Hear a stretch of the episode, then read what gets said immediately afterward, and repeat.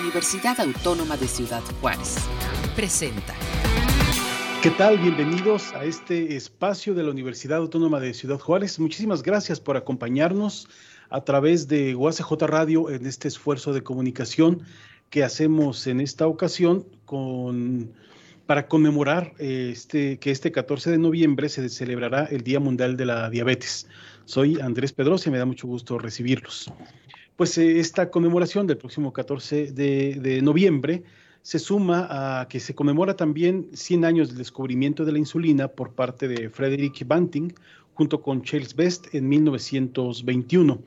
Y bueno, obviamente a nivel internacional es muy importante hablar de la diabetes, y ni qué decirlo en México, sobre todo si nos ponemos a analizar algunos de los números que hay respecto a, a la diabetes, a esta enfermedad en nuestro país y de qué forma nos pega o nos afecta, ¿no? Para darles algunos datos estadísticos en México, eh, les diré que de acuerdo con la Federación Mexicana de Diabetes, de los casi 130 millones de habitantes en México, el 15.4% fallece por diabetes, ocupando apenas el segundo lugar de las principales causas de mortalidad en este país, seguida de las enfermedades cardíacas con un 19.9%, mientras que en tercer lugar se posicionan los tumores malignos con el 12.9%.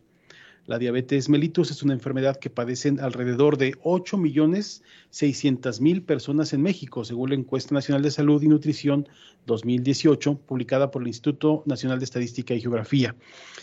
Para poner un antecedente o para poner un contexto que me parece que nos va a definir muy claro de qué estamos hablando cuando nos referimos a las muertes por diabetes, hay que decir que en México este, es la principal causa de muerte, decíamos hace rato, eh, y para eso ahí les va lo que pasó durante el año pasado o en los últimos meses, donde según el reporte nacional dice que las tres principales, principales causas de muerte a nivel nacional en 2020 fueron enfermedades del corazón, eh, que es un 20.8%, COVID, que nosotros todos estamos así preocupados pensando en cómo está la situación, con un 15.9% y enseguida la diabetes con 14.6%. Es decir, estamos hablando que la diferencia es apenas de 9 mil eh, muertes por diabetes comparado con, con, COVID.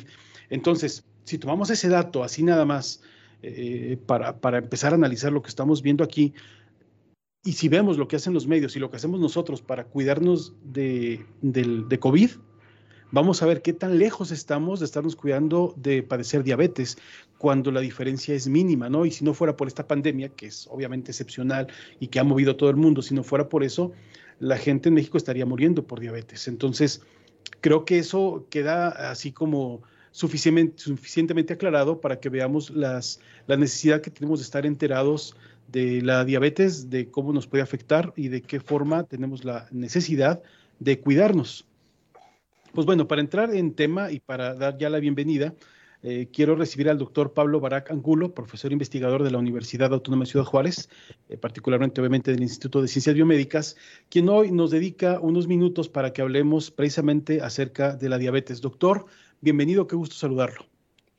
Buenos días y es un honor que estar aquí con ustedes. Gracias por su invitación. Gracias, doctor. Pues eh, ya decía yo, manejé apenas unos datos muy específicos acerca de la situación de la diabetes en el país y de lo que nos afecta y cómo esta enfermedad, que si mal no recuerdo le dicen la enfermedad silenciosa, este, nos está afectando por la situación de la muerte en el país y no siempre la estamos considerando con esa magnitud. Este, ¿Por qué es importante, doctor, tomar en cuenta a, la diabetes eh, en nuestra actividad diaria?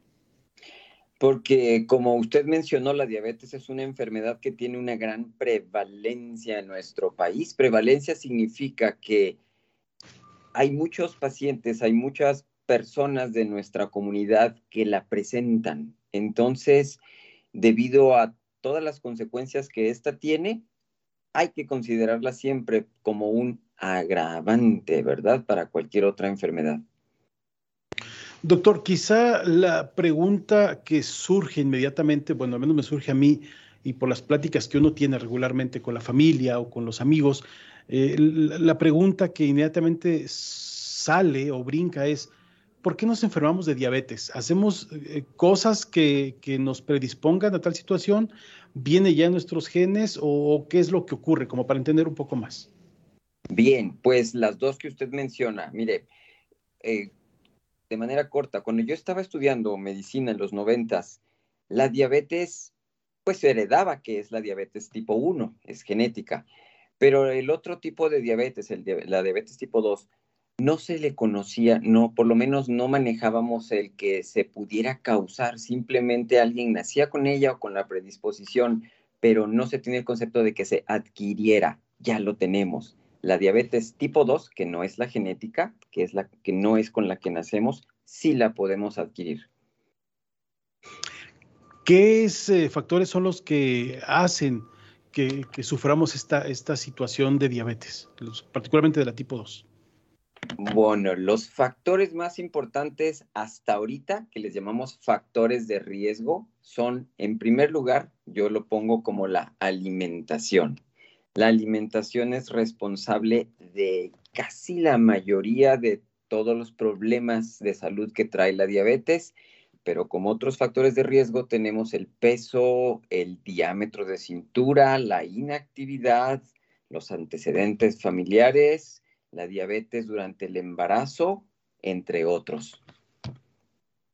Doctor, usted eh, habla en primer término en estos factores de riesgo de la alimentación y a mí me surge inmediatamente una imagen este, que, no sé si usted la tenga, seguramente la tiene muy clara, pero quisiera que, nos, que nos diera su opinión.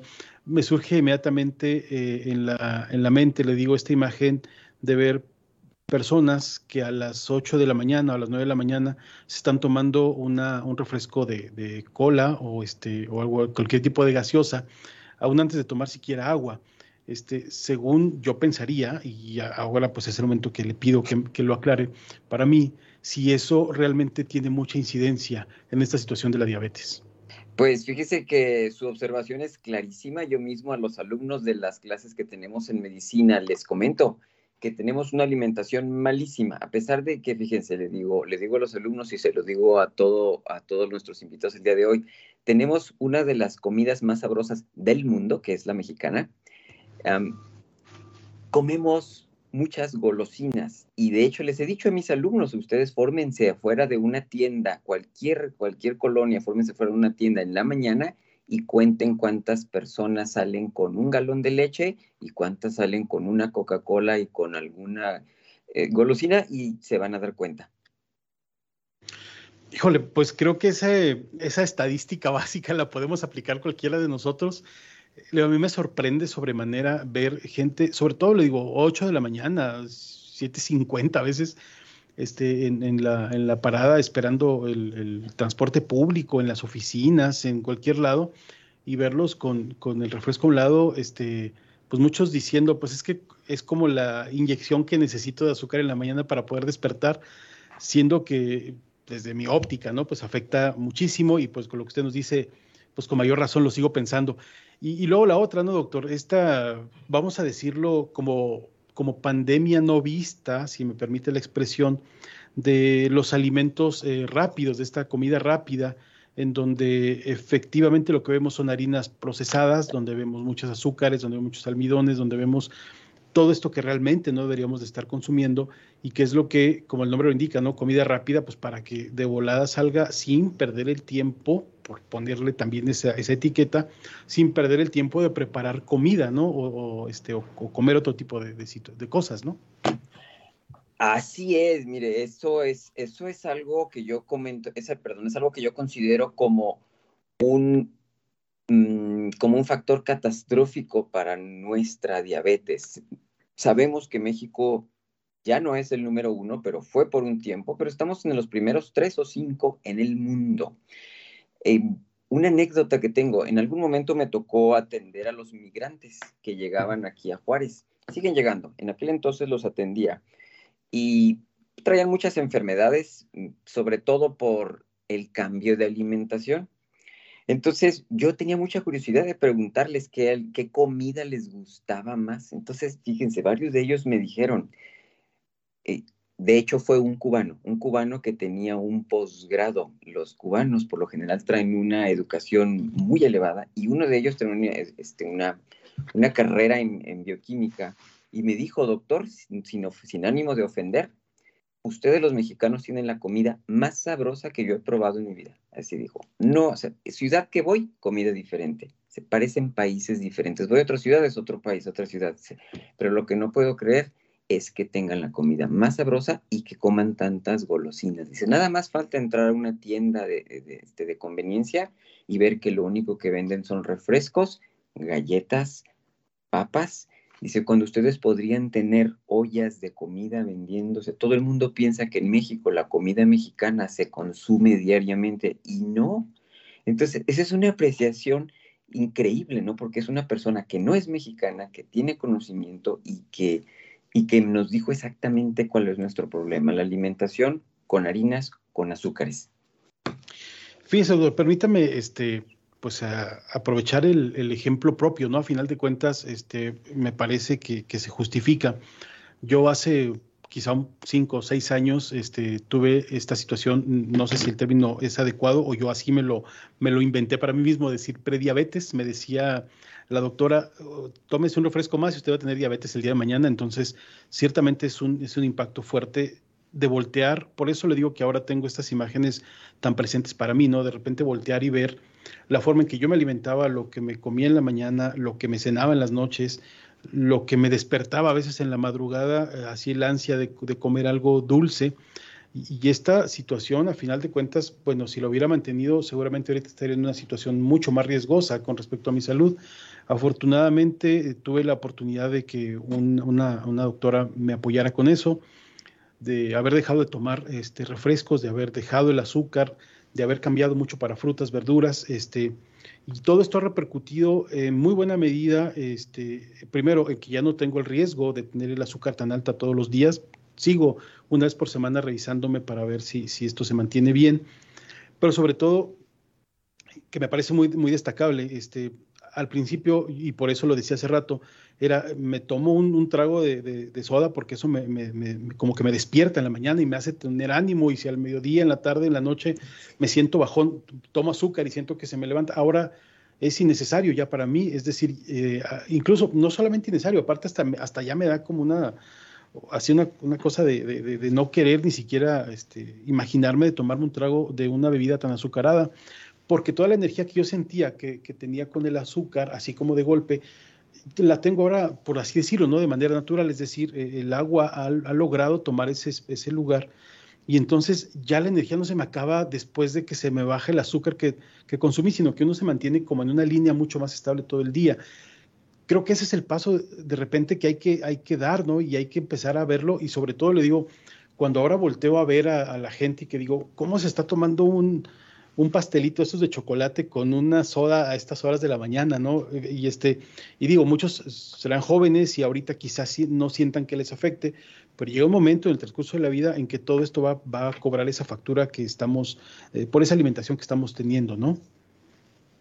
Por supuesto, mire, hay que aclarar que la diabetes es una enfermedad en la que la glucosa o el azúcar que consumimos no se procesa adecuadamente. La glucosa es necesaria para el trabajo de nuestro cerebro, de nuestras células, pero en algún momento esa glucosa tiene que ser comida, digerida, tiene que entrar a nuestras células, pero para eso voy a usar un ejemplo muy sencillo. Las células, vamos a decir que son cuartos de nuestra casa, el cuerpo es nuestra casa. Cada cuarto tiene una puerta, entonces cada puerta tiene una chapa y probablemente tiene una llave. Para que la glucosa entre a cada puerta, a cada célula, tiene que haber una chapa que se abra para activarla y abrir la puerta.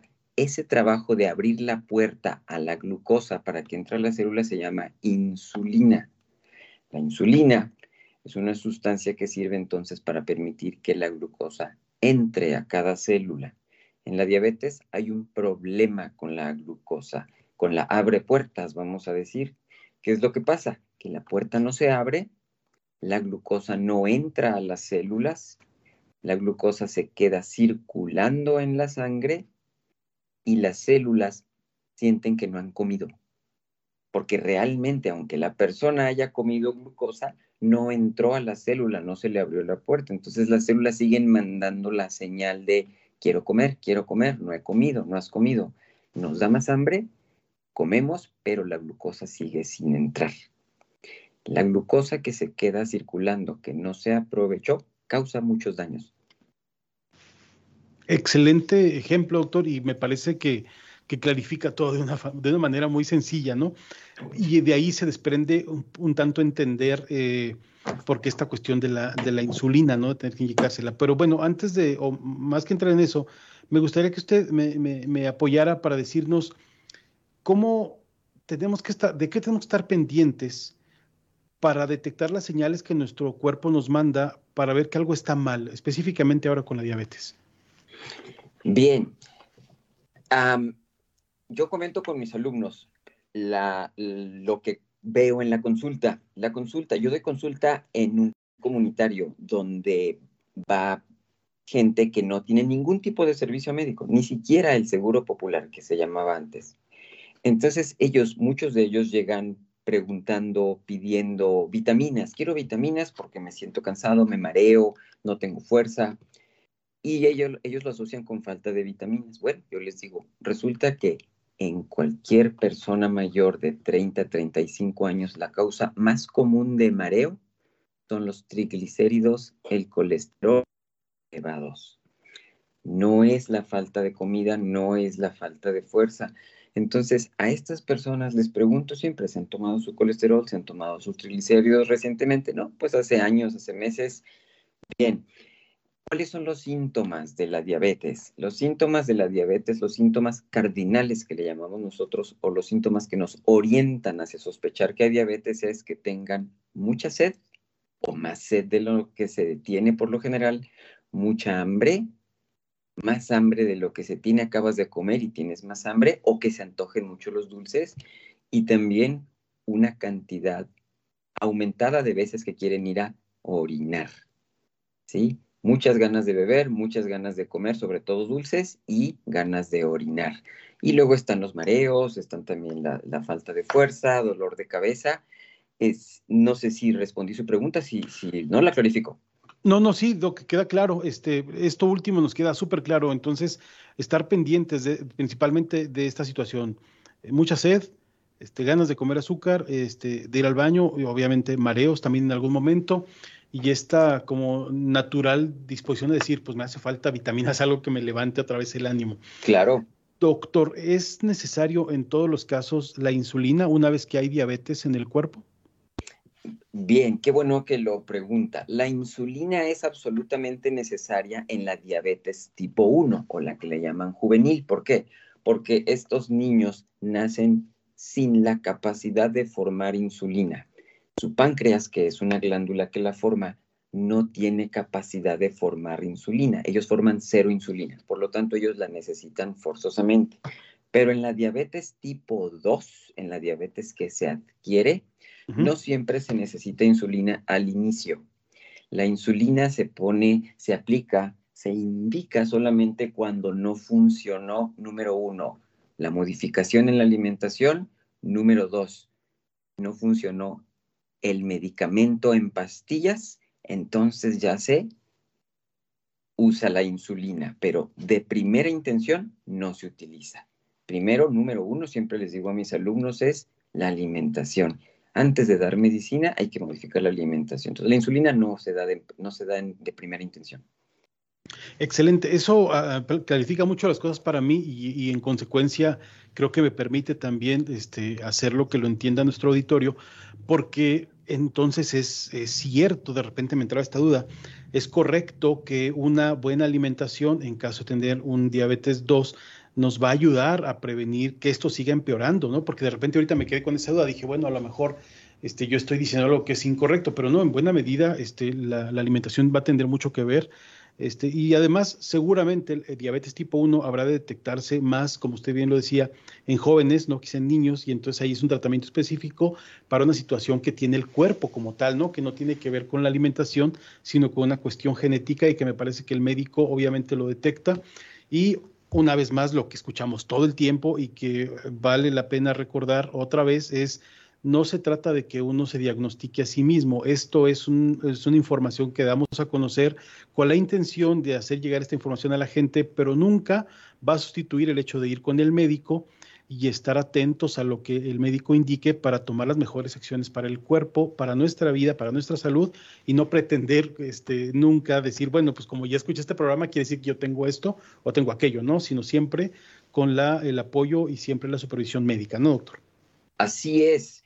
Eh, si se me permite un otro ejemplo que he visto en consulta, me ha tocado que pacientes, no muchos, pero sí han llegado con estos síntomas, cansancio, falta de fuerza, dolor de cabeza, y les pregunto si se han tomado la glucosa recientemente, ya sea en el dedo, que se llama glucosa capilar, o en la vena, que es la, glucosa en plasma. Y sorpresivamente me dicen casi todos que sí, que en algún momento, vamos a decir, del último año se las han tomado. Mi segunda pregunta inmediata, y esto es para todo nuestro auditorio, mi pregunta inmediata es, bueno, ¿y qué cifras tenía? Entonces, la respuesta invariable en el 90% de los casos me dicen, pues me dijeron que estaba bien. Inmediatamente yo les corrijo y les digo, miren, discúlpeme, pero nosotros en medicina no tenemos un bienómetro. No me, tenemos un me siento bienómetro, aquí tenemos cifras. Entonces, número uno, los médicos tenemos que decirle al paciente la cifra que obtuvo personal de enfermería, personal médico, personal auxiliar. Entonces yo les digo, tiene que saber la cifra porque no hay tal como bien o mal. Eso esa es otra manera de medir las cosas. Yo le digo, yo le voy a tomar ahorita una prueba, le voy a apuntar la cifra, usted tómale foto al aparatito para que sepa cuánto tiene. No hay tal como bien o mal. Entonces a nuestro auditorio, a nuestro querido auditorio, cuando les tomen alguna cifra de presión arterial, de, de glicemia, de glucosa, pregunten la cifra. Cuando conozcan la cifra, entonces la pueden comparar con las cifras que se consideran hasta el momento como sanas, porque son diferentes de las que hemos conocido. Adelante. Ah, no, no, no, perfecto, doctor, nos queda clarísimo y qué bueno que lo dice porque también es llevar este, como este diario, ¿no? De, de cuando tenga uno la, posibilidad de ir a tomarse la glucosa, ir viendo también cómo se mueven las cifras personales, ¿no? Y el médico seguramente sabrá leer cosas que uno no va a entender, pero que el médico sí lo podrá resolver sin ninguna duda. Doctor, pues estamos llegando a la, a la recta final de la entrevista. No sé si quisiera usted comentarnos alguna eh, indicación o sugerencia más para nuestro auditorio, aparte de lo que ya hemos platicado hasta este momento. Claro, sí, rápidamente en resumen, ¿qué me gustaría decirles a todos sin usar términos médicos? Que los odio, como les digo a mis alumnos, los odio, los términos médicos son para nosotros, no para nuestra querida comunidad. Chéquese con su médico, vaya a tomarse su glucosa, vaya a tomarse su presión, apunte sus cifras, pregúntele al médico cuáles son las cifras aceptadas para su edad, para su condición. No sospechen que por sentirse bien estamos necesariamente bien somos uno de los países que más diabetes e hipertensión tenemos. Eso mata a mexicanos. Se oye horrible, discúlpenme cómo lo digo, ¿verdad? Pero es la enfermedad mata a mexicanos. Entonces, pues vamos a evitar, vamos a salirnos, vamos a quitarnos de esa fila de riesgo, alimentándonos adecuadamente, tomándonos nuestras cifras apuntándolas, comparándolas y tal como usted dice, hacer un diario de nuestras cifras, checarnos la presión por lo menos una vez a la semana, más o menos a lo mejor máximo dos veces al mes. Eso ayuda. Lo ideal sería tomárnosla por lo menos semanal, la presión. La glucosa, si no ha tenido alteración, pues probablemente cada mes. Y pues, ¿en qué otra cosa les puedo más ayudar? Que yo estoy dispuesto. Pues doctor, ya con todo lo que nos dice, de verdad nos da un buen norte, diríamos, nos da una buena orientación, nos permite ver cuáles eh, factores de riesgo podríamos estar teniendo en nuestro actuar diario. Me preocupa sobre todo el asunto de la comida y lo digo preocupación de verdad, no lo digo por decir nada más, porque yo este, durante mucho tiempo he tenido esta situación de que uno no se sienta a verse a sí mismo y entonces no se da cuenta de lo que está haciendo y de repente ya nada más como remate para que, para que el auditorio quizá le quede un poco claro y por si a alguien le está ocurriendo. Eh, a mí me pasaba que en ocasiones me daban las 12 de la noche, la 1 de la mañana y despertaba con muchas ganas de levantarme a tomar algo dulce. Entonces, este, bajaba, sacaba un refresco del refrigerador, le ponía hasta un poquito de hielitos para que supiera mejor y, darse unos tragos a esas horas de la mañana. Ahora lo, recuerdo y de verdad me da vergüenza conmigo mismo, me da pena con mi cuerpo y me siento mal de haberlo hecho. Entonces, y si vale un poquito el comentario, siempre se pueden hacer las cosas. Este, yo he cumplido ya cinco años sin consumir este, ningún tipo de bebida gaseosa. Este, y mi vida ha cambiado realmente en muchas cosas, desde la cuestión, decíamos ahorita, con la cantidad de azúcar en la sangre hasta eh, la energía que siento ahora y sobre todo, este, por si a alguien le queda esta duda, el sabor de la comida. Una vez que uno deja de meterse este eh, alimentos tan procesados, una vez que deja uno, sobre todo para mí, eh, sobre todo las gaseosas, los refrescos, las sodas, pues, una vez que los deja, empieza a recobrar el gusto por la comida y entonces empieza a saber distinto, empieza a disfrutar a uno, este, no sé, vamos a poner un ejemplo, los frijoles, que saben de una forma que todos lo sabemos, atrofia, el, refresco atrofia nuestro sabor y entonces no se disfruta igual como cuando uno toma agua. De verdad, háganse el, esfuerzo. Pueden sobrevivir sin soda, se los puedo decir yo que de verdad ya tengo muchos años. Y a veces la gente dice, no, es que no lo puedo creer, yo quiero ver que te comas unas flautas con agua pues claro que me, tomo, me como unos platos con agua que no tiene nada de malo, o a ver una carnita asada con agua, no pasa absolutamente nada si, si nos hemos acostumbrado y de verdad el, cambia el gusto. Entonces, pues otra vez, doctor, gracias como siempre por su tiempo, gracias por esta orientación, gracias por esa este, sencillez para explicar las cosas y lo que bien dice usted, qué bueno que no le gustan los términos médicos, porque a veces eso pone una barrera luego, entre el paciente y el doctor y ya, ya siente uno que no entiende. Entonces, muchísimas gracias una vez por todo este, y, este, pues muy agradecido a nombre de Radio Universidad, de, bueno, de UACJ Radio y de toda la universidad, pues por el tiempo y por permitirnos esta información. Un honor esta es mi casa, esta es la casa de ustedes y aquí estamos para lo que se les ofrezca. Muchas gracias, doctor, una vez más. Bueno, pues eh, queridos amigos, amigas, gracias por habernos acompañado en esta emisión más de comunicación universitaria a través de UACJ Radio. Yo quiero darles un par de mensajes este, el día de hoy para, para, para todo nuestro auditorio. Específicamente, eh, queremos invitar a la comunidad universitaria a la campaña de prevención y detección de diabetes, precisamente ahora que estamos en, esta, en, esto, en este día a punto de conmemorar esta, esta celebración. Eh, esta conmemoración, quiero decir, entonces tenemos eh, este viernes 12 de noviembre, de 8 de la mañana a 12 del día, se estarán haciendo tomas de glucemia capilar en las unidades de atención médica inicial. Lo que decía el doctor ahorita, pues vamos a tomar, van a tomar pues la glucosa en la sangre, este, y se va a, realizar en todas las unidades de atención médica inicial aquí en nuestra universidad. Ya sabemos, en ICB, en en Ingeniería Yada, en Rectoría, y lo único que se pide es que haya un ayuno de por lo menos seis horas para poder tomarse esta, esta prueba, ¿no? En, conmemoración de ese Día Internacional de la Diabetes, que fue de lo que hablamos hoy. Si usted quiere más información al respecto, marque por favor al 688-2100 extensión 2993 para quienes estemos ya también aquí en la universidad directamente. Solamente marcamos 2993, que es la subdirección de Universidad Saludable, y ahí con gusto les darán información u orientación si es que la requieren. Y también la universidad está invitando a la campaña de vacunación contra la influenza. Esta campaña se va a llevar a cabo igual en las unidades de atención médica inicial. En cada instituto, eh, que es ICB, ICSA, Ingeniería YADA y en CEU, este viernes 12 y martes 16 de las 8 de la mañana a las 3 de la tarde. En el caso de Rectoría, quienes estén en Rectoría, eh, empieza hoy mismo, jueves 11, y, continúa mañana viernes 12, de las 8 de la mañana a las 2 de la tarde, en la sala Calmeca, ahí en Rectoría. Es importante que vayan, hay que llevar solamente eh, su número de seguro social, es indispensable que lo lleven, si no, no se podrá este, eh, tener esta, esta vacuna.